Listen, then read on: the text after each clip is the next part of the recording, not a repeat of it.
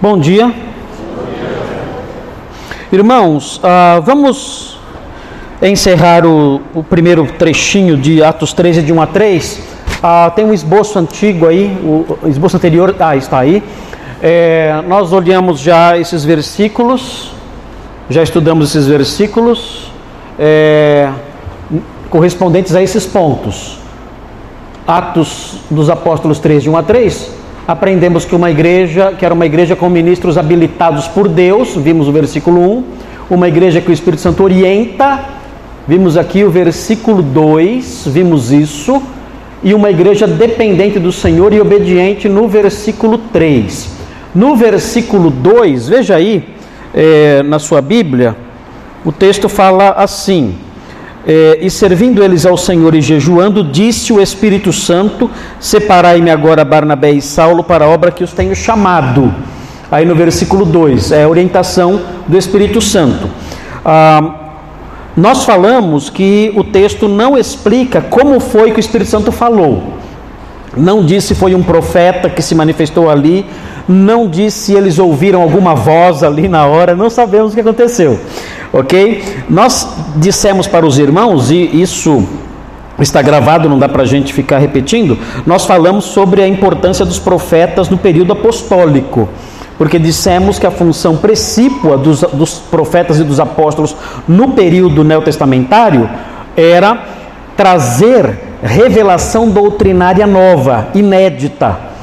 Isso é, nós aprendemos com base no texto de Efésios, que fala que ah, em Efésios 2:20 que fala que a igreja foi edificada sobre o fundamento dos apóstolos e profetas, ou seja, os apóstolos e profetas pertenceram ao período em que a igreja estava lançando seus fundamentos éticos, doutrinários e estruturais, organizacionais. Então Deus usou os profetas e os apóstolos para trazer revelações doutrinárias novas, para apresentar questões éticas relevantes para a igreja, para trazer questões ligadas ao, ao, funcionamento da igreja. Então, daí a importância dos apóstolos e profetas do período de lançamento de alicerces. A igreja foi edificada então sobre o fundamento de apóstolos e profetas. Eles existiram nessa época. Dizer que eles existem agora é dizer que ainda estamos na fase de lançamento de alicerces para a edificação da igreja, o que não é verdade. Então fica a pergunta: como é que Deus fala à igreja hoje. O livro de Atos mostra alguma, algumas é, ocasiões em que Deus dirigiu a igreja por meio da manifestação da vontade da maioria. É muito interessante observar isso, porque no livro de Atos a igreja não é só um aglomerado de pessoas que se reúne ali com, com objetivos religiosos. Ela não é somente isso. Ela é um ajuntamento de pessoas, ela é uma comunidade de fé, ela é uma comunidade de comunhão, ela é uma comunidade de congraçamento, mas ela não é só isso ela é também, entre outras coisas, entre outras verdades teológicas, na eclesiologia de Atos, ela é também um veículo por meio do qual Deus mostra a sua vontade, a fim de fazer com que o evangelho avance no mundo. Então é interessante observar que várias vezes, quando Deus quer fazer a sua vontade, manifestar a sua vontade, ele usa a igreja reunida para tomar decisões. E isso é interessante observar. Por que é importante observar isso? Porque isso mostra que o Espírito Santo age na igreja quando a igreja decide algo. Ah, isso eleva a, a igreja a uma categoria muito importante. Isso aumenta muito a nossa responsabilidade como participantes, como membros de uma igreja porque aquilo que nós decidimos deve refletir e espera-se que reflita a vontade de Deus no que diz respeito à realização dos seus planos. Então vejam, por exemplo, vejam, por exemplo, é, aqui em Atos 6, de 2 a 5, Atos 6, 2 a 5, vou pedir pastor Nicolas ler bem alto para nós, para sair na gravação aí. Pega, pega o pastor Nicolas, não? Pega. Pastor Nicolas, leia bem alto para a gente, é, Atos 6, 2 a 5. Olha um exemplo aqui de Deus agindo através da igreja reunida. Veja aí, pastor. Então os doze convocaram a comunidade dos discípulos e disseram: Não é razoável que nós abandonemos a palavra de Deus para servir as mesas. Mas, irmãos, escolhei dentre vós sete homens de boa reputação, cheios do espírito e de sabedoria, aos quais encarregaremos deste serviço. Enquanto a nós, nos consagraremos à oração e ao ministério da palavra. O parecer agradou a toda a comunidade e elegeram Estevão, homem cheio de fé e do Espírito Santo, Filipe, Prócoro, Nicanor, Timão, Pármenas e Nicolau, prosélito de Antioquia. Ok, então vejam aí, quem escolheu esse grupo que é reconhecido como o primeiro grupo de diáconos da história? Quem escolheu? A comunidade. Os apóstolos disseram para a comunidade: olha, escolham sete homens. Eles escolheram. O texto segue dizendo que os apóstolos impuseram, impuseram sobre eles as mãos e eles então passaram a realizar o diaconato. Então, note: Deus orientou a igreja. Deus fez a sua vontade, criando uma nova instituição que não havia antes. A igreja está se tornando uma instituição mais complexa. A igreja está se tornando uma organização mais complexa. Antes não tinha esse, esse grupo. Antes não havia essa, essa pequena instituição dentro da comunidade, agora tem. E como ela surgiu e tem perdurado pelos séculos e séculos aí, desde, desde a sua fundação até hoje, como ela surgiu? Por meio da decisão da comunidade. Surgiram lá então os diáconos, um grupo que Deus escolheu por meio da eleição da comunidade. A comunidade se reuniu e eles elegeram sete homens. Deus estava agindo por meio disso ou não? Sim, fazendo a sua vontade, fazendo com que a igreja desse um passo adiante na, na sua estruturação. É, é, muito diferente a igreja, agora, a partir de agora, a igreja é diferente do comecinho. No comecinho de tudo, ali quando ela foi fundada, não tinha isso. Não tinha uma, um, um pequeno grupo responsável pela assistência social. Não havia isso. Ela se tornou mais complexa agora. Agora tem um grupo. Um grupo de oficiais que vai cuidar desse campo. Ela vai se tornando mais complexa na sua administração. E, e, quem está por trás disso, orientando a igreja para que esse grupo surja? O próprio Espírito Santo, usando a comunidade que decidiu quem deveria compor esse grupo. É muito sério isso o papel da igreja nas suas decisões. Por quê? Porque isso deve refletir a vontade de Deus. Deus usa isso para fazer sua vontade na igreja. Pastor Nicolas, leia o 14, 23. 14, 23.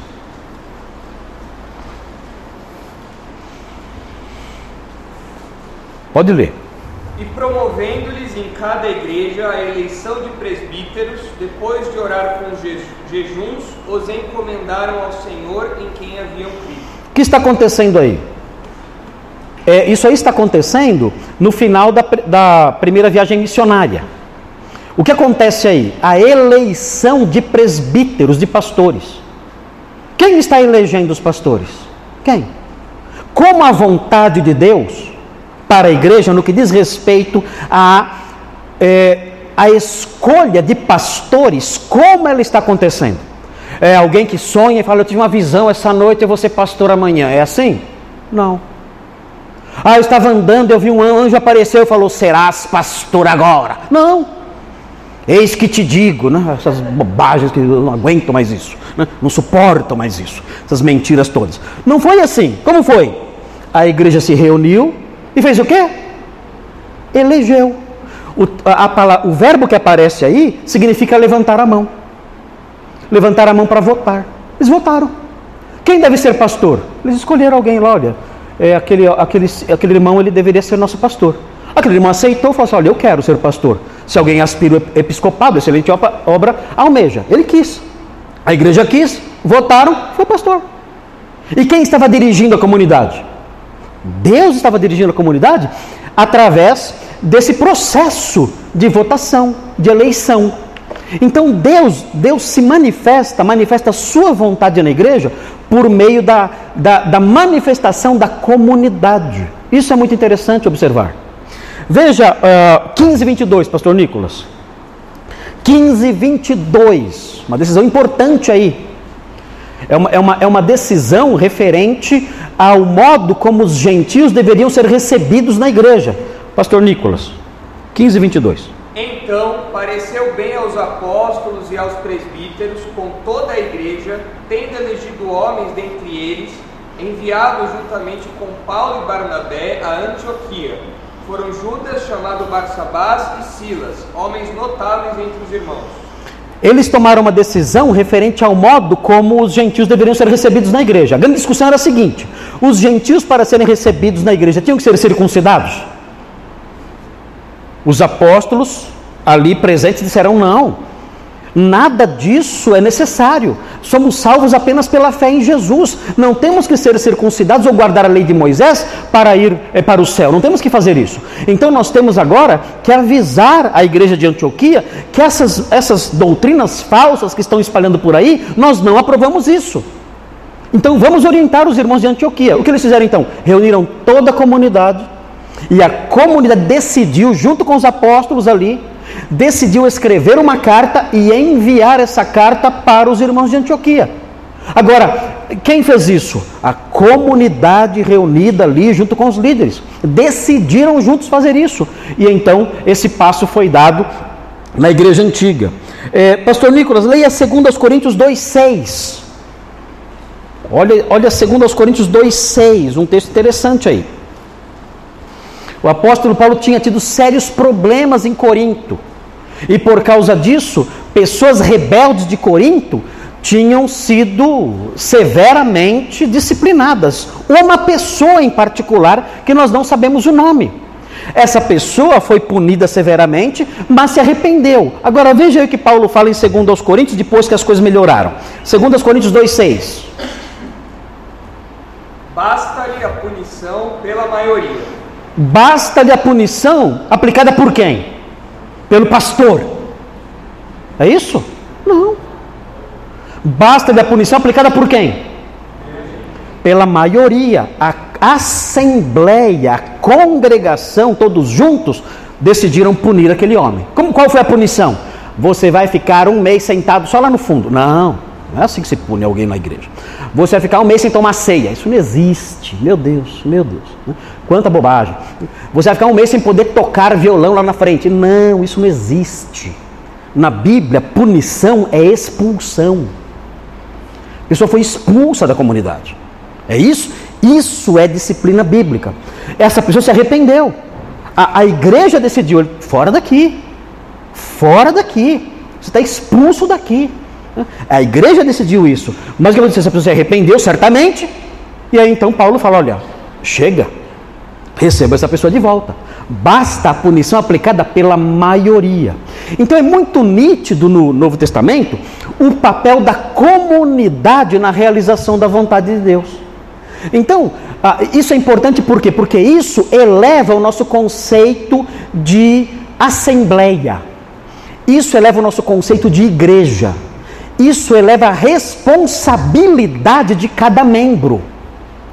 Então, quando nós recebemos um membro aqui na igreja, irmãos, isso é sério demais. Por quê? Porque aquele irmão, ele vai participar de decisões aqui. Tem que ser um crente. Se ele não for um crente, já, imaginaram? As decisões da igreja nas mãos de incrédulos. Onde vai parar? Falem, falem para mim. Não dá. Então o que nós queremos? Nós queremos sempre zelar por isso. A comunidade, a igreja local ser integrada por crentes e crentes sérios. Não é né, o que a gente vê por aí. Não. Crentes sérios, sensíveis à voz de Deus. Pessoas com sensibilidade espiritual, com temor de Deus. Por quê? Porque em alguns momentos nós tomamos decisões. Olha, fulano de tal deve ser diácono. Fulano de tal deve ser pastor. Nós devemos enviar essa pessoa como missionária para tal lugar? Quem vai decidir isso? Ah, os pastores decidem. Não. É a comunidade. E essa comunidade tem que ser uma comunidade debaixo da orientação do Espírito. Porque essa, essa decisão da comunidade nós vamos entender como a vontade de Deus. Isso é muito sério. Ser membro de uma igreja não é ter o um nome numa listinha. Não é isso. é algo muito mais sério. E cada decisão que essa comunidade toma não é uma decisão meramente, é, reflexo meramente de, de, da vontade de um, de um grupo. Não é meramente isso. Nós entendemos, nós entendemos com base nesses textos que Deus está realizando a sua vontade. Então o que nós fazemos? O que nós fazemos diante disso? Por exemplo, aqui na nossa igreja, nós queremos é, no, é, apontar alguém para o ministério pastoral. Precisamos de um pastor na área de missões, por exemplo. Nós não temos um pastor na área de missões. Precisamos de um pastor na área de missões. A igreja tem se voltado para essa direção, missões internacionais, precisamos de um pastor para cuidar disso, para ir atrás, enfim, pastorear missionários, pastorear pessoas que serão enviadas. Precisamos de um pastor nesse campo. O que vamos fazer então? Nós vamos. Qual é o nosso costume? Qual é o nosso costume? Nós informamos os irmãos, dizemos: olha, irmãos, nós temos aqui alguns, alguns irmãos que querem ser pastores. Nós não sabemos qual é a vontade de Deus. Então, os irmãos, o nosso, nosso costume é esse: os irmãos vão orar durante um mês, dois meses, e depois nós vamos nos reunir. E nessa reunião, nós vamos decidir quem será o pastor escolhido para a área de missões. E nós vamos entender que a decisão da igreja é resultado da orientação do Espírito Santo. Então faremos isso. Aí os irmãos vão para casa, os irmãos vão orar, vão pedir a Deus orientação, vão olhar para aqueles nomes, vão avaliar com seu cérebro o perfil daqueles homens, qual, quais daqueles homens se encaixam melhor nos requisitos da Sagrada Escritura. Vão olhar tudo isso, não vão, não vão escolher com base na amizade, na simpatia, não. Vão olhar no texto bíblico como deve ser o pastor, qual é o homem que se encaixa melhor naquilo. Vou falar, já, já tenho já o meu voto. E no dia então juntos aqui, sob a orientação do Espírito Santo, debaixo de oração, nós vamos então escolher quem vai ser o pastor de missões. E quando esse homem for escolhido, nós entenderemos o seguinte: olha, o Espírito Santo escolheu essa pessoa. A igreja reunida votou e a igreja foi o braço de Deus para colocar essa pessoa nessa função. Agora, notem bem: quando esse homem, esse pastor, tem consciência disso, a responsabilidade dele aumenta ou diminui? Meu Deus, meu Deus. Imagine a cabeça desse homem. Quem me colocou aqui? Quem me colocou aqui foi o Espírito Santo por meio da decisão da igreja. Eu tenho que morrer por isso aqui. Eu tenho que dar minha vida por isso aqui. Isso aqui não é uma brincadeira. Isso é sério. Então, essa é a eclesiologia bíblica, ou parte da eclesiologia bíblica que encontramos em Atos a importância da comunidade reunida como instrumento para a manifestação da vontade de Deus no avanço do Evangelho. Isso é muito importante aprender. E isso coloca a comunidade num patamar muito alto. O que a igreja decide é muito sério. Ok? Tudo bem até aqui? Tranquilo? Então, os os irmãos devem ter ciência disso, é muito importante. Um, tem alguns textos aqui, eu só vou citar rapidinho por causa do nosso tempo. É, é assim: o Espírito Santo ele não guia somente a comunidade, ok? Conforme nós vemos ali, o Espírito Santo orientando a comunidade como um todo ali, mas o Espírito Santo também orienta crentes em particular. Eu vou falar os, os versículos, mas nós não vamos estudar agora isso, porque senão não vamos acabar nunca isso aqui. Então, eu vou passar os versículos para que os irmãos olhem em casa, os irmãos que anotam tudo. Tá? Os versículos que eu selecionei aqui, para o tema o Espírito Santo guiando e ensinando os crentes em particular, são os seguintes: Romanos 8, 14, 16 e 26. Esses três versículos mostram o Espírito Santo guiando, orientando, dirigindo crentes em particular. Ok? Nós veremos um pouquinho disso no próximo bloco da história de Atos. Hoje não vamos ver. Apocalipse 2:7 também mostra o Espírito Santo dirigindo e guiando indivíduos. Apocalipse 2:7, tá bom? E no item 3, para acabar hoje aqui, uma igreja dependente do Senhor e obediente. Veja aí o versículo 3. Versículo 3 diz assim: então, jejuando e orando, e impondo sobre eles as mãos, os despediram. Aqui esse versículo mostra que essa igreja foi dependente do Senhor e obediente. Onde eu vejo aqui nesse versículo a dependência do Senhor? No versículo 3. Jejuando e orando. O que é jejum? Jejum é oração em tempo integral. Ok? Se você, se você, é aquilo que tem, tem batido nessa tecla sempre. Se você jejua e durante o jejum você trabalha, lava a louça, lê seus livros, vai para a escola, isso não é jejuar. Isso é superstição evangélica. Isso não é jejum. Jejum é oração em tempo integral. A pessoa nem come. Ela sequer come. Ela não faz nada. Ela só ora. Ah, mas só tem que jejuar em feriado. Feriado, férias. Quando se aposentar, estiver desempregado. Aí você jejua quando você quiser. Mas se você não pode, você tem que trabalhar, não dá para jejuar. Então você vai orar intensamente, mas sem jejuar. Dá para orar intensamente enquanto trabalha? Dá. Mas não dá para jejuar enquanto trabalha. Jejum é oração em tempo integral. É só oração, exclusivo. Só oração.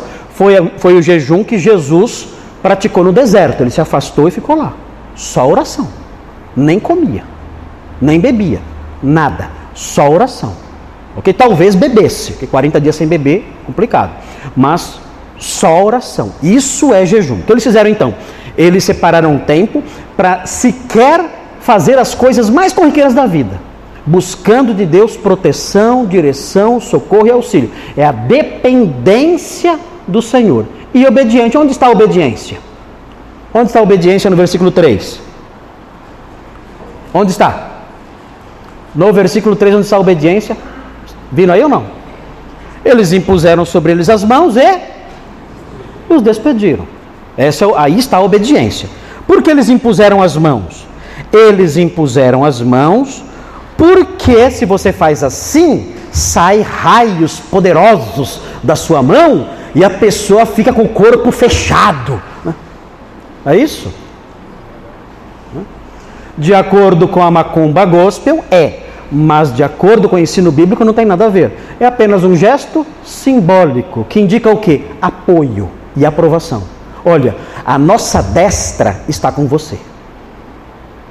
A, o nosso braço, a nossa mão direita está com você. Nós aprovamos o seu envio, nós aprovamos a, a, o seu ministério. Você pode seguir em frente, porque você tem o nosso braço estendido para te ajudar, para te apoiar e para aprovar o que vocês vão fazer agora. É, é esse o sentido da imposição de mãos. Quem impõe as mãos na Bíblia? A igreja toda ou os líderes? São os líderes que impõem as mãos. Na Bíblia não tem imposição de mãos da assembleia. A congregação decide, mas quem impõe as mãos são os líderes representando a congregação. Então você, por exemplo, Atos 6:6, quando trouxeram os diáconos, quem impôs as mãos sobre eles? Os apóstolos. Os apóstolos impuseram as mãos sobre eles e oraram e eles se tornaram então diáconos. Não foi a igreja toda que impôs as mãos sobre eles. Veja, 1 Timóteo 4,14. Pastor Nicolas, que é o meu leitor oficial hoje, 1 Timóteo 4,14. Leia bem alto. Você já passou por isso, então você vai ler agora o texto que fala sobre imposição de mãos. Quem impõe as mãos? Veja lá. 1 Timóteo é no Novo Testamento. Ah, estou brincando. Pode ler. Não te faças negligente para com o dom que há em ti, o qual te foi concedido mediante profecia, com a imposição das mãos do presbitério. Quem impôs as mãos sobre Timóteo? O que, que é presbitério? Hã? Conjunto de presbíteros. Os pastores então fizeram o que? Impuseram as mãos sobre Timóteo. Então, essa é a atividade específica da liderança, não é a igreja toda que impõe as mãos. Eu, eu vejo tanta, tanta imposição de mãos hoje em dia, todo mundo impondo as mãos. Né? Bobagem, isso é invenção, coisa de superstição. Eu fui numa igreja As, e, e, na hora da, da, da, de despedir as crianças para ir para a classinha, colocaram todas as crianças lá na frente. Tudo bem, legal. Para orar por elas. E vamos orar pelas crianças que vão para a classinha, é um costume bonito até. A gente, a gente até deveria talvez assumir esse, esse costume, né? As crianças vêm à frente, nós oramos por elas e elas saem. Normal, bonito. Só que na hora de orar pelas crianças, o, o, o líder ali, o pastor, mandou toda a igreja impor as mãos sobre elas. Então, todo mundo parecia nazista e impôs as mãos sobre as crianças. E eu estava lá, eu ia pregar. E eu não fiz. Falei, eu não. Não vou fazer isso aí não. Não vou. Não vou. Não vou. Não vou. Não vou agir contra a minha consciência. Está errado? Claro que ficaram me olhando, né? Mas esse homem não. Não vou impor as mãos. A, a Assembleia não tem autoridade para isso. E não tem nem sentido isso. Não tem nem sentido impor as mãos sobre as crianças. Que, o que estamos atribuindo a que função estamos atribuindo a elas? Estamos consagrando elas ao diaconato, ao ministério pastoral, ao, ao ministério de missões? O que, que estamos fazendo? Eu não vou fazer isso. Primeiro, que a Assembleia não pode fazer isso. Segundo, que não tem sentido nenhum. Aliás, é até perigoso fazer isso, porque quem não entende nada vai achar que nós estamos né, jogando raios, né? Não. Então não fazemos isso. Pessoal faz isso também em bênção apostólica, né? Faz assim, bênção apostólica. Eu não faço isso aí não. Não vejo sentido nisso aí não. Um, as pessoas, as pessoas a, a, a, conectam isso a ideias estranhas. Eu lembro quando eu era jovem, o pastor fazia assim, eu tentava ficar mais perto para pegar né, as bênçãos. Né? Quando o pastor fazia assim, com as duas mãos, aí era mais legal, porque pegava todo mundo, né? Pegava todo mundo. Alguns fazem assim para receber, né? Assim. Outros mais egoístas fazem assim, né? Já pega tudo para ele, pega até quem está do lado. Né? A pessoa do lado fica sem nada. Então, errado, né? Então por isso eu não faço essas coisas não.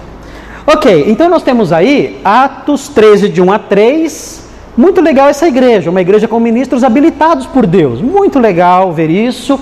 Uma igreja que o Espírito Santo orienta, muito lindo ver isso, é fundamental. E uma igreja dependente do Senhor e obediente. Eu acho essa partezinha final aqui, quando fala assim, quando fala é, aqui no versículo 3, né? É, impondo sobre eles as mãos, os despediram. Eu acho que essa, essa palavrinha, os despediram, eu acho que talvez seja a palavrinha é, mais importante de todo o livro de Atos. Porque aqui começou.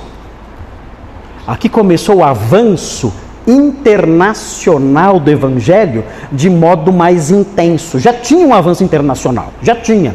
Mas aqui começa o avanço numa dinâmica, num poder, numa força muito maior. Então, essa, essa palavrinha aqui, os despediram, para mim é um marco na história. Aqui começou. Agora, onde vai parar? Onde vai parar agora? Mandar os missionários para missões internacionais. E agora, onde isso vai parar? Vai, não vai parar. Não vai parar. Vai chegar até, vocês já sabem, né? Até Guarulhos vai chegar. Ah, é, vai, vai embora, vai espalhar e nunca mais vai parar. Mas eu, eu, ao mesmo tempo, eu acho assim quando eu vejo aqui, né, é, os despediram, é um momento triste também, né? Não é triste? Porque pegaram os dois líderes importantíssimos. Imaginem, Barnabé e Saulo. Meu Deus. Imaginaram?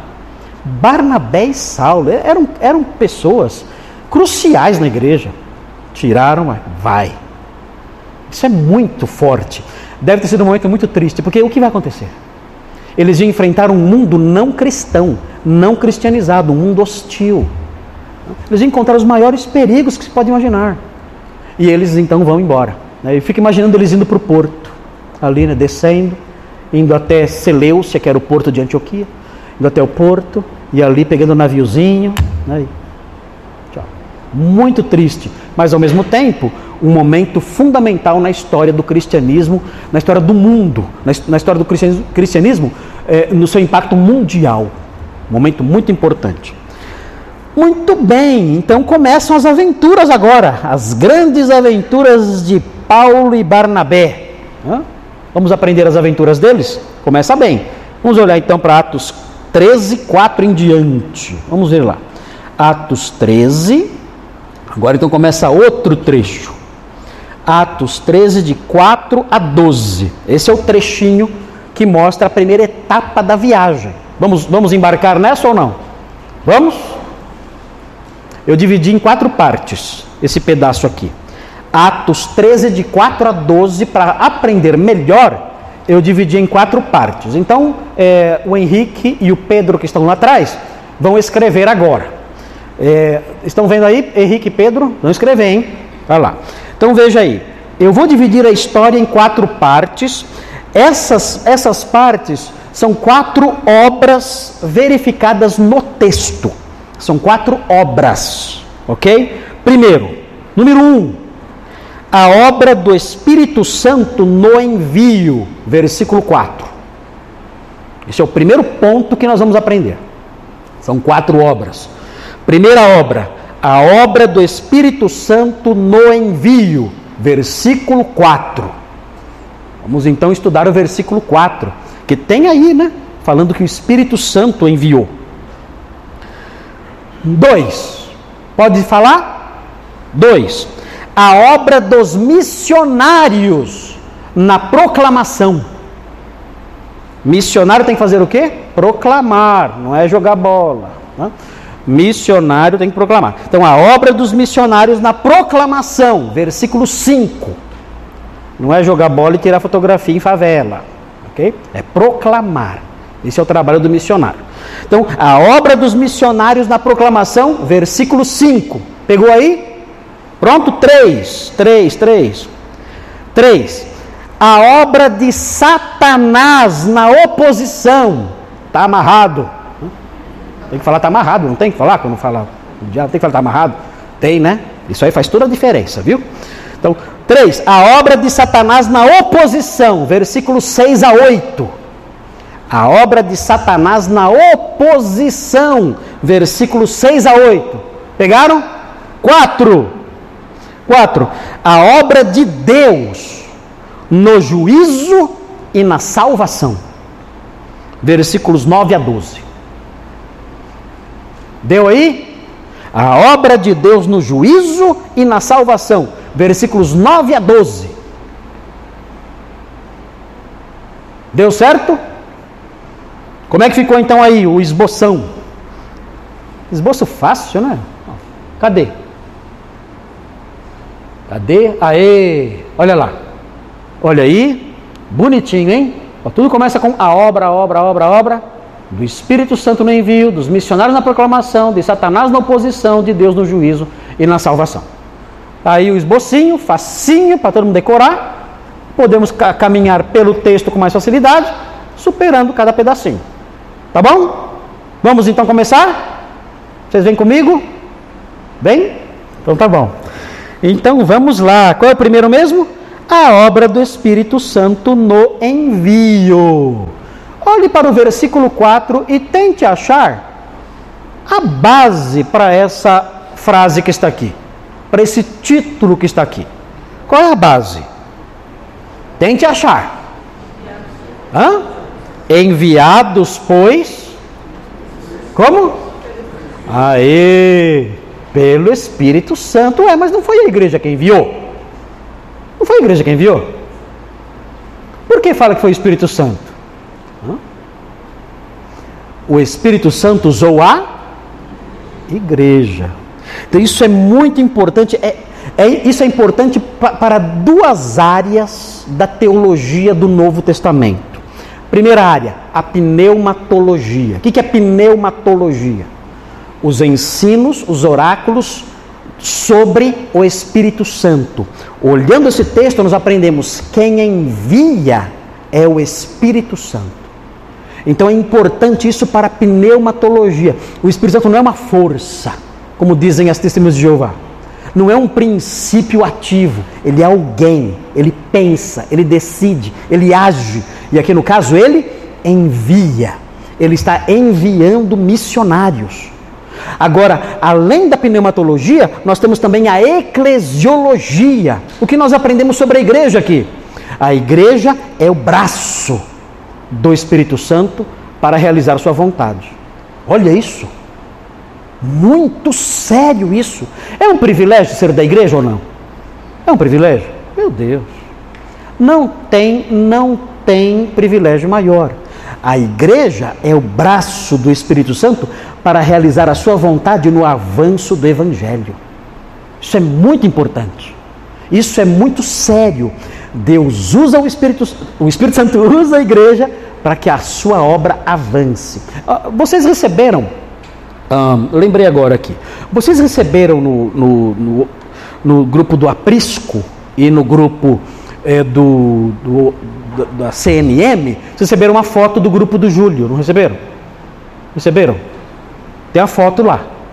Tem a foto lá de um, de um grupo que sai fazendo evangelismo aqui na igreja, aqui, aqui, aqui no bairro. E também que evangeliza em hospitais.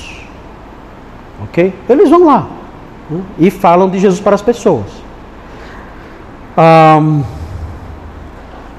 um, quem está, quem está por trás desse grupo? Movendo corações ali desse grupo, dando sabedoria para esse grupo, protegendo esse grupo, usando esse grupo para realizar o trabalho de avanço da fé.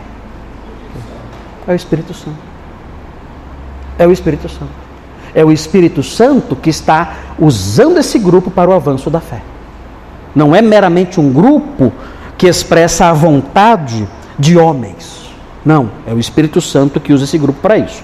Bom, note bem, ah, o texto fala: enviados, pois, pelo Espírito Santo, aqui a importância do Espírito Santo usando a igreja. Eu fiz uma frase aqui um, que eu quero ler para os irmãos. A frase é assim. É uma frase muito importante para a nossa consciência como igreja que nós somos. É assim a frase: Nada do que a igreja faz, nada pode ser levado a cabo sem a atuação do Espírito. Ok?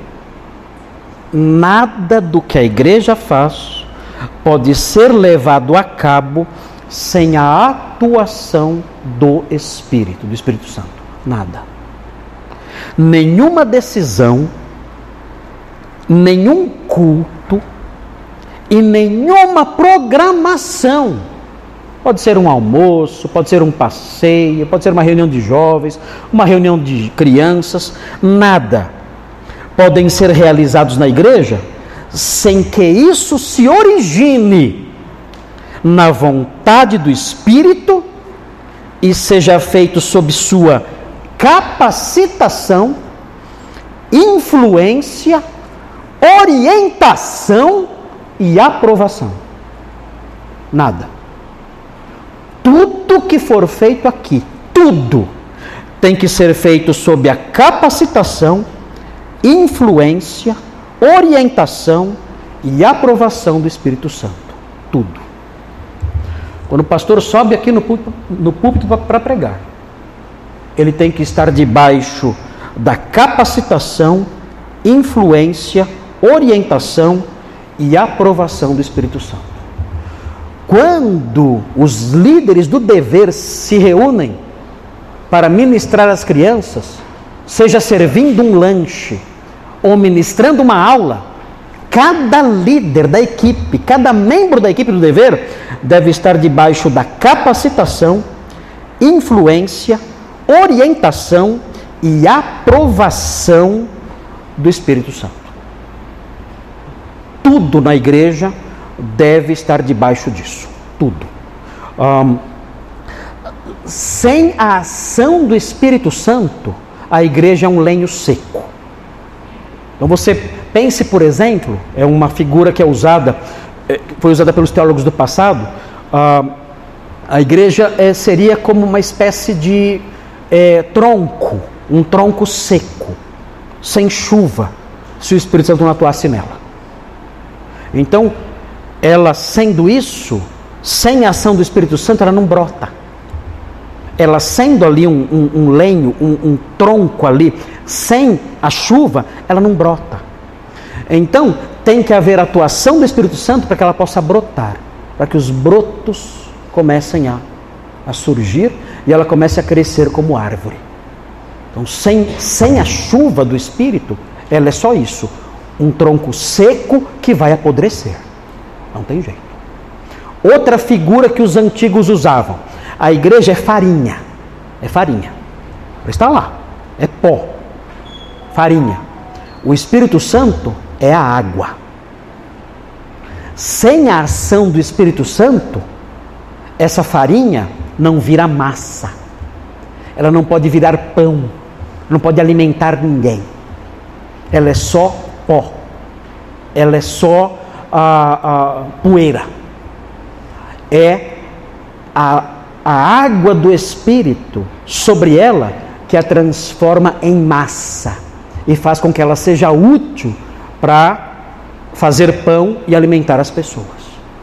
Então, sem o Espírito Santo, a igreja não serve para nada. É só um grupo de pessoas, é um clube, é uma associação, só, mais nada. E é legal, tudo bem fazer parte de uma associação. Tá lá. Só que é só isso. Tá lá, a pessoa se diverte, toma um cafezinho, tem festa do sorvete, tem festa do, do, do tem churrasco, é legal, tudo bem. Ah, não é errado não, tudo bem, legal. Só que é só isso. Nada além disso, só isso e ponto final. Agora, quando o Espírito Santo atua nela, aí é diferente. Aí o lenho seco se torna uma árvore que produz fruto, que cresce. A, a, a farinha seca se torna massa, né, que alimenta, que faz diferença na vida das pessoas. Então, isso é fundamental. O Espírito Santo atuando na vida eh, da igreja. Ah, veja eh, Romanos 8, Romanos 8, versículos 4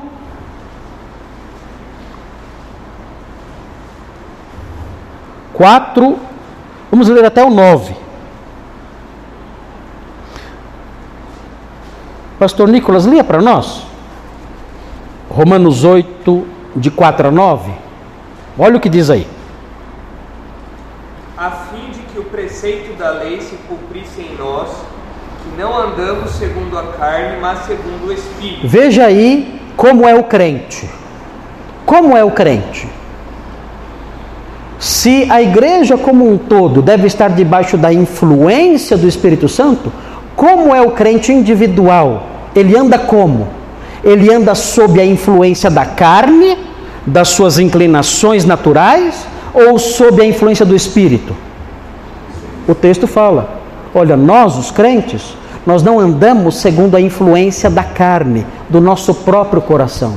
Nós andamos debaixo da influência do Espírito. Continue, pastor Nicolas. Porque os que se inclinam para a carne cogitam coisas da carne, mas os que se inclinam para o espírito, das coisas do espírito. O que o texto está falando aqui é acerca da mentalidade. A, a, a, essa tradução ela tenta resgatar isso quando ela usa a palavra cogitar. Está dizendo o seguinte: olha, as pessoas que têm uma mentalidade influenciada por sua natureza pecaminosa, elas vão pensar só nisso. O universo mental delas será meramente carnal. Só vão pensar em coisas ligadas à sua natureza pecaminosa. Já aqueles que têm uma mentalidade espiritual, aqueles que têm uma mente transformada, essas pessoas vão valorizar as coisas que o Espírito Santo aprova. É o que ele está dizendo. Ele está tirando um retrato do universo interior dos crentes. Os crentes têm uma mentalidade influenciada pelo Espírito. Continue, pastor Nicolas. Porque o pendor da carne dá para a morte, mas o do espírito para a vida e paz. Olha só, aqui pendor é mentalidade de novo. A mentalidade da carne, aí o texto grego não tem verbo a, na tradução do pastor Nicolas, é, o tradutor colocou o verbo dar. A mentalidade da carne dá para a morte. Mas no, no texto grego não tem verbo. Tem que pensar que verbo é esse? O que ele está pensando? E a mentalidade do espírito dá para vida e paz. Então, assim ficaria assim literalmente. A mentalidade da carne, morte. A mentalidade do espírito, vida e paz. Que verbo você coloca? Quem quer escolher um verbo aí? A mentalidade da carne, morte. A mentalidade do espírito, vida e paz. Que verbo você coloca aí? Hã? Resulta é um bom verbo, né? É, é meio que semelhante a dar, né? Dar para a morte significa ter como consequência a morte, né? Produz. Produz. O pastor Thomas é, escolheu o verbo produzir. A mentalidade da carne produz morte. Pode, pode, pode usar outro verbo, leva. A mentalidade da, da, da carne leva à morte, resulta em morte. Todos esses verbos são possíveis aqui. E certamente é o que Paulo quer ensinar. A pessoa que tem uma mentalidade dominada pelos seus instintos pecaminosos naturais, onde ela vai parar? Onde? A morte. O que é morte? Morte, a, a, a, quando você compara esse texto com Gálatas 6,8, você descobre que isso envolve degradação. A morte não é só a morte, você deitar no caixão, é o processo de degradação que vai levando à morte. Então o que acontece? A pessoa que tem a mentalidade influenciada pelos seus instintos pecaminosos naturais, ela vai se degradando até o dia da sua morte. Ela vai decaindo, degradando, afundando mais e mais. Agora, a pessoa que tem uma mentalidade, aí o pendor, de novo, a mentalidade, a pessoa que tem a mentalidade transformada e dominada, influenciada pelo Espírito Santo, o que acontece com ela? O que acontece com ela? O que isso, essa mentalidade produz o quê? Ela vai crescendo numa vida abundante e vai experimentando o quê? Paz. Essa é a diferença do crente e do incrédulo. O incrédulo vai se afundando cada vez mais, se degradando cada vez mais até a morte. O crente é diferente, ele vai crescendo em vida e em paz. Continuando aí, pastor Nicolas, que versículo você está? Versículo 7. 7, pode ler. Por isso, o pendor da carne é inimizade contra Deus, pois não está sujeito à lei de Deus, nem mesmo pode estar. O que, que é pendor mesmo? Mentalidade. A mentalidade da carne é inimiga de Deus. Não se submete à lei de Deus. E nem pode. Continuando, oito. Portanto, os que estão na carne não podem agradar a Deus. O que é estar na carne? À luz disso tudo que falamos. Estar na carne é estar com a mente dominada pelos instintos pecaminosos naturais. Isso é estar na carne. Ah, pensei que estar na carne é ficar nervoso. Não. Pensei que estar na carne é ir no cinema. Não. Você pode estar aqui agora na igreja, cantando hinos, e estar na carne. Estar na carne é, é viver com uma mente dominada pelos seus instintos pecaminosos naturais. Isso é estar na carne. Quem está assim é inimigo de Deus. Tudo bem? Versículo 9. Vós, porém, não estáis na carne, mas no Espírito, se de fato o Espírito de Deus habita em vós. Aí ele fala para os crentes: Olha, vocês não estão, a mente de vocês não é uma mente dominada pelos instintos naturais. Vocês têm uma mente dominada pelo Espírito Santo. Agora, tem um requisito para isso. Qual é o requisito?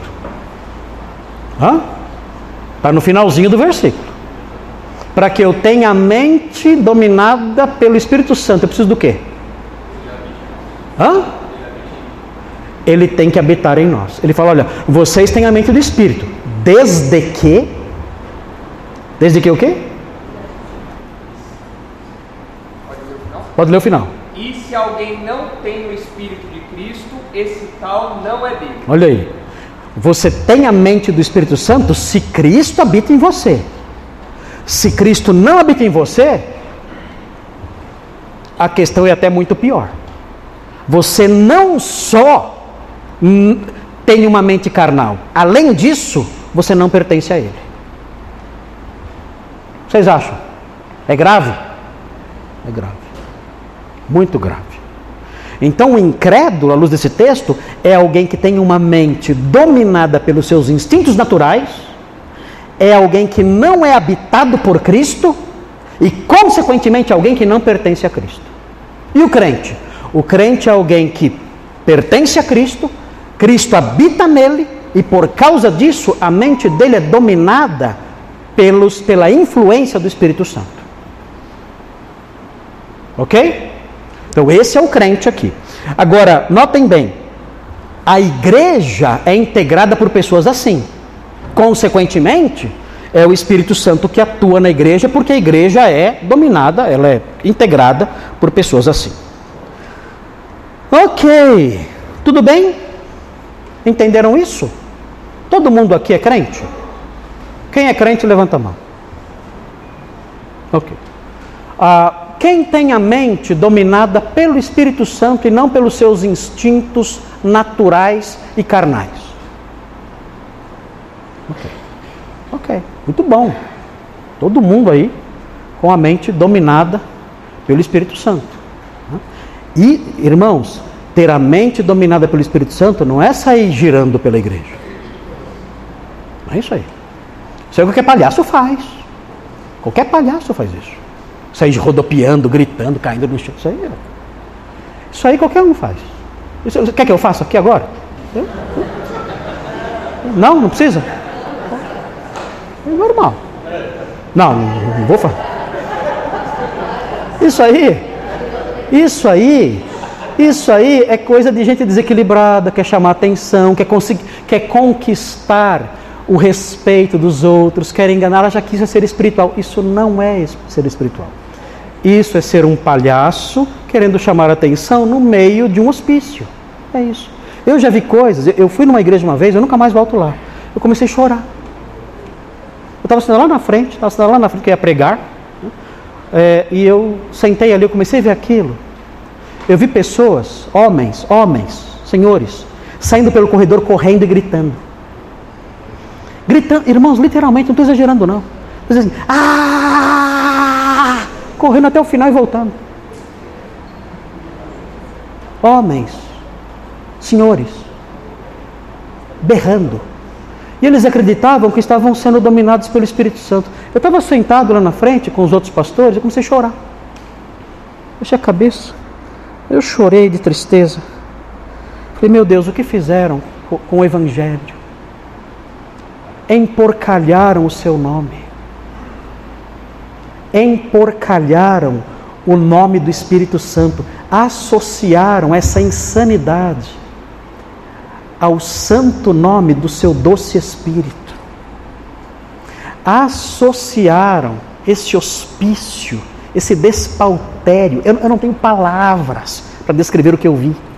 Associaram isso ao santo nome de igreja, de crente, de cristão. O diabo fez isso. Meu Deus, como vamos nos livrar disso? Como? Como? Como? É arrasado ali, arrasado. Hum? Uh, eu ia pregar, aí depois descobriram lá que eu era o granconato, não deixaram eu pregar. Hum? Podia, podia sair correndo e gritando. Isso eu podia. Eu pregar não deixaram. É, é, é, ele é o grande. É. Não, não, não deixaram eu Eu voltei, estava no Rio de Janeiro, voltei. O pastor Thomas estava comigo. Quem pregou fui eu. É. O Thomas deixaram. Eu fiquei até desconfiado. Falei, ué, por quê? Falei, deixar ele, por que não deixar eu? Aí eu fiquei cismado. Falei, esse cara aí é, é, é encrenca. Eu sabia, né? eu sempre desconfiei. Né?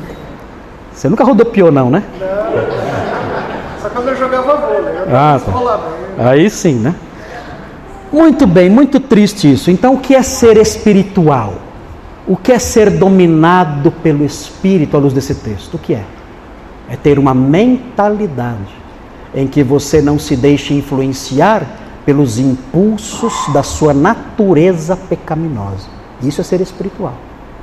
É uma mentalidade, uma mente nova, decorrente do que? Da habitação do Espírito Santo na pessoa.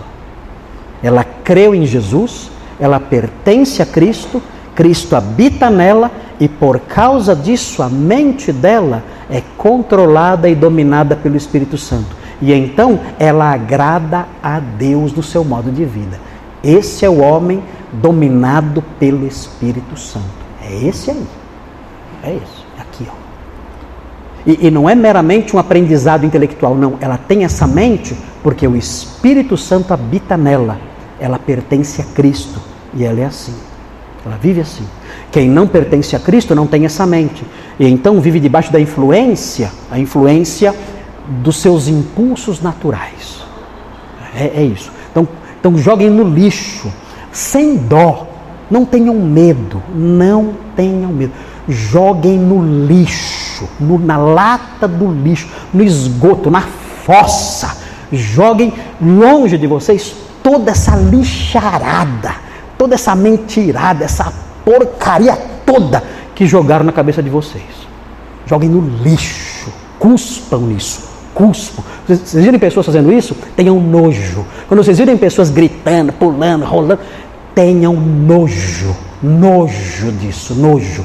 Que, que isso dê, dê em vocês vontade de vomitar, de nojo, asco, repugnância.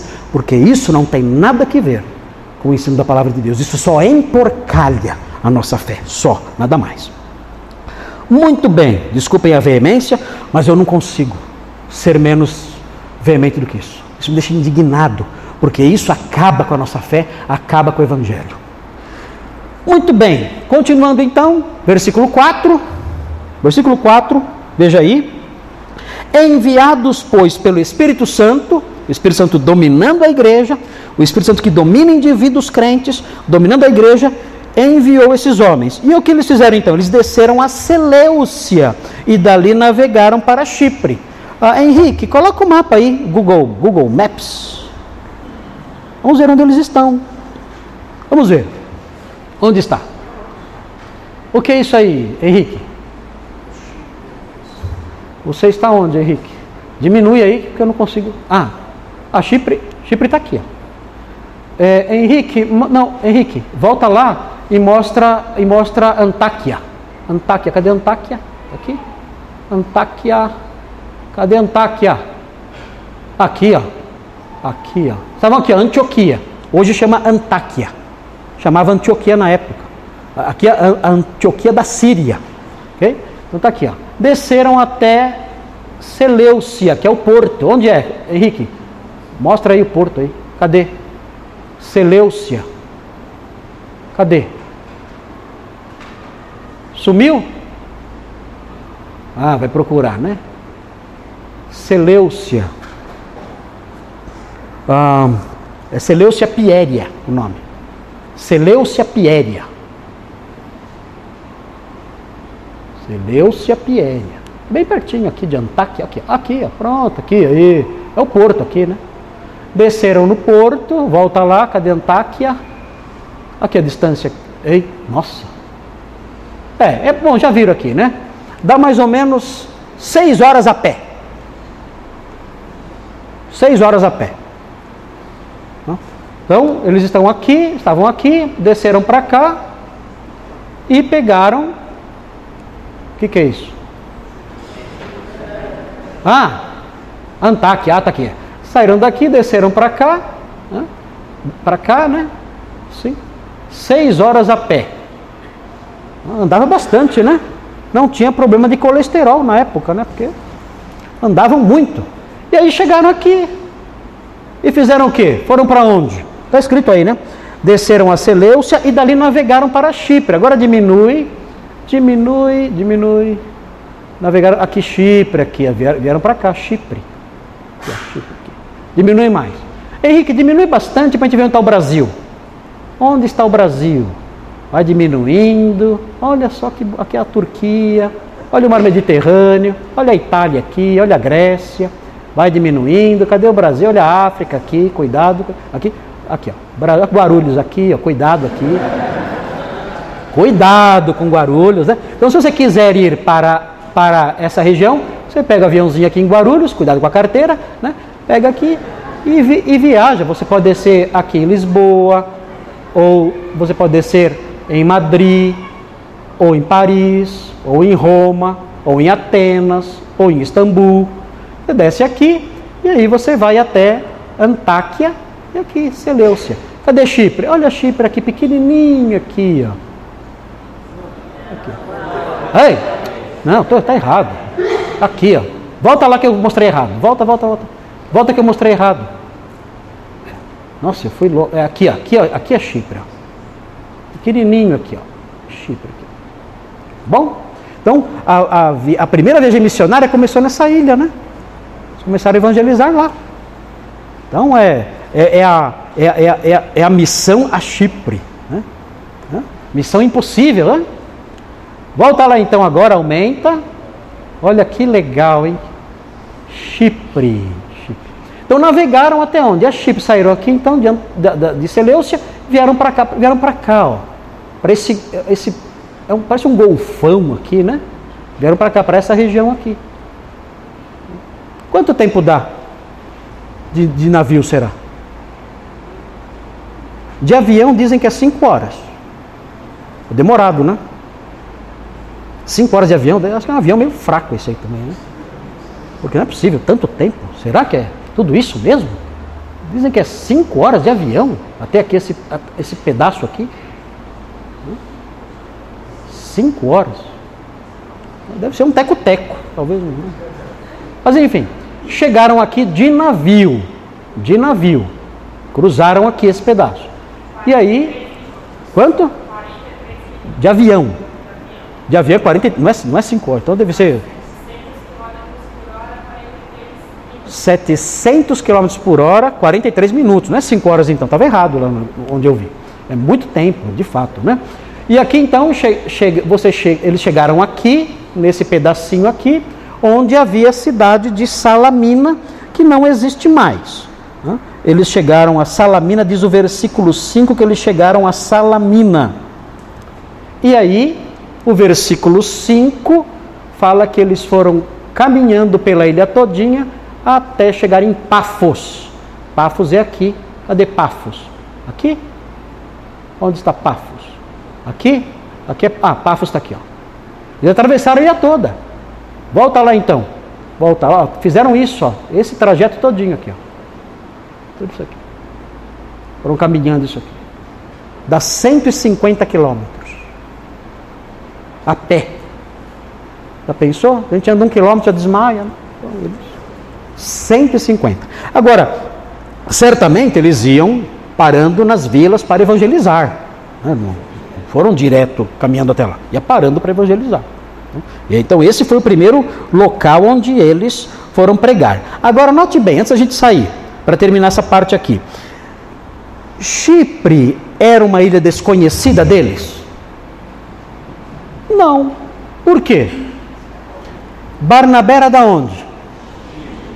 Lembra da música? Era seu nome Barnabé, natural de Chipre. Tinha uma moça que trabalhava em casa, ela falava natural de chifre. Né? Não é chifre, é Chipre. Então, ele era natural de Chipre. Então, ele conhecia a ilha. Ele conhecia. Outra coisa. Esses missionários foram os primeiros a pregar em Chipre. Dá uma olhadinha, olha. Veja o capítulo 11, versículo 19 versículo 19 do capítulo 11, pastor Nicolas vai ler para nós. Leia o 19, o 20 e o 21, pastor Nicolas, bem alto. Então, os que foram dispersos por causa da tribulação que sobreveio a Estevão se espalharam até a Fenícia, Chipre e Antioquia, não anunciando a ninguém a palavra, senão somente aos judeus. Olha só, o que havia acontecido antes, quando veio a perseguição por causa de Estevão? muitos crentes de Jerusalém se espalharam, fugindo. E alguns chegaram aonde? Em Chipre. E pregavam aonde em Chipre? Só na só na sinagoga. Eles só pregavam para judeus. Então, a, a, a ilha de Chipre já tinha tido um contato com o evangelho, mas, mas os judeus tinham tido contato. Os gentios não. Continua aí.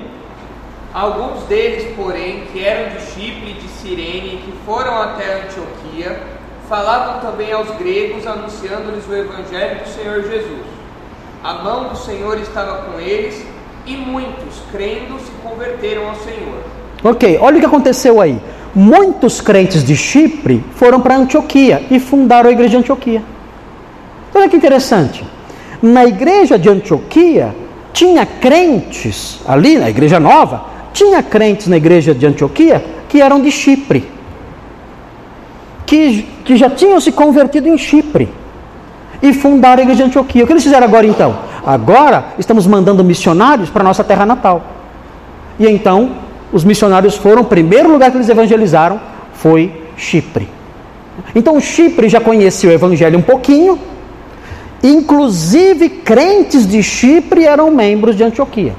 Então não era um, um, local totalmente desconhecido. E o próprio Barnabé era de Chipre também, conhecia bem a ilha, certamente isso facilitou. Claro que facilita, né? Você chega num lugar onde você conhece e que, e que você é conhecido também.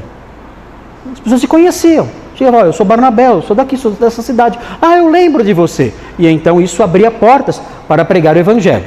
Então eles vão atravessar a ilha na semana que vem nós vamos ver o versículo 5 que mostra a obra dos missionários na proclamação. O que eles faziam? Está no versículo 5. Fala que eles, chegando a Salamina, que é lá na costa, é, na costa leste da ilha, eles anunciavam a palavra de Deus nas sinagogas e tinham João como auxiliar. Então, essa parte aqui é a parte que mostra a obra dos missionários na proclamação, que nós vamos ver na semana que vem. Vai acontecer algo extremamente tenso nessa história. Por quê? Porque vai aparecer um falso profeta, chamado Barjesus, Elimas, um mágico. Ele vai aparecer. Ele é do capeta é, ele, é terrível. E, inclusive, Paulo fala. Paulo chama ele do quê? Olha aí no texto. Olha do que Paulo chama ele. Começa no versículo 9, se não me engano. É 9? Deixa eu ver. Olha que falta de amor. Não, no 10. Olha que falta de amor do apóstolo Paulo. Eu não entendo essa, esse radicalismo. Hã? Falta de amor, de compreensão, de carinho com as pessoas que precisam tanto de, de amparo e de um afago amigo. Hã?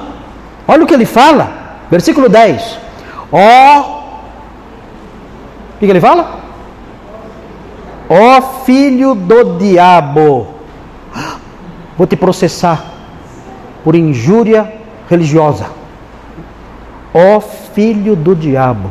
Ele fala: cheio de todo engano e de toda malícia. Está dizendo você, você é um homem cheio de golpes, de, de armadilhas e fraudes. Você é um pilantra. Na linguagem de hoje seria isso. Quando fala cheio de engano e malícia, engano e malícia, essas duas palavras designam a pessoa que é, é um estelionatário, é um enganador. Está dizendo assim: olha, ó filho do diabo, você é um pilantra. Você é um pilantra. É isso que você é. Está dizendo isso. Não é brincadeira, não. Inimigo de toda justiça. Você só pratica o mal. Mentiroso, pilantra, filho do diabo. Radical esse Paulo, hein? Não sei, duro. Ele não aprendeu nada com a nossa geração, né? Palavras machucam. Né? Não aprendeu isso, não apóstolo Paulo tem que aprender conosco. Não, é, não ele foi. Agora, note bem, você não pode fazer isso o tempo todo, pode? Você pode chegar para o seu, seu colega de trabalho e falar, ô oh, filho do diabo, pilantra. Você pode fazer isso? Não, não, não vai fazer. Você não vai fazer, meu Deus do céu, nunca você vai fazer isso. Não pode. Ele fez isso aqui num momento extremo. Vocês vão ver o que esse cara fez. O, o que esse Bar Jesus fez, irmãos, não tinha como. Não é que Paulo, todo incrédulo que encontrava filho do diabo, pilantra. Não, não é, não é isso. Mas em algumas situações era necessário isso. E essa foi uma delas. Exatamente. Cristo não vivia batendo em todo mundo com chicote. Mas houve um momento que foi necessário. O que não pode acontecer é você só dar chicotada ou você só alisar. Você tem que ter discernimento para saber o momento certo de dar a chicotada e o momento certo de alisar. E a chicotada não é sempre. No livro de Atos, o apóstolo Paulo dá o quê? Umas duas, três? Pouquinho. Não é o tempo todo. O, o, o servo de Deus ele é brando no trato com os incrédulos. Mas nesse caso aqui, o que esse Elimas fez, olha, eu, não, eu, eu queria estar lá, eu ia ajudar. Eu ia falar, é pilantra mesmo.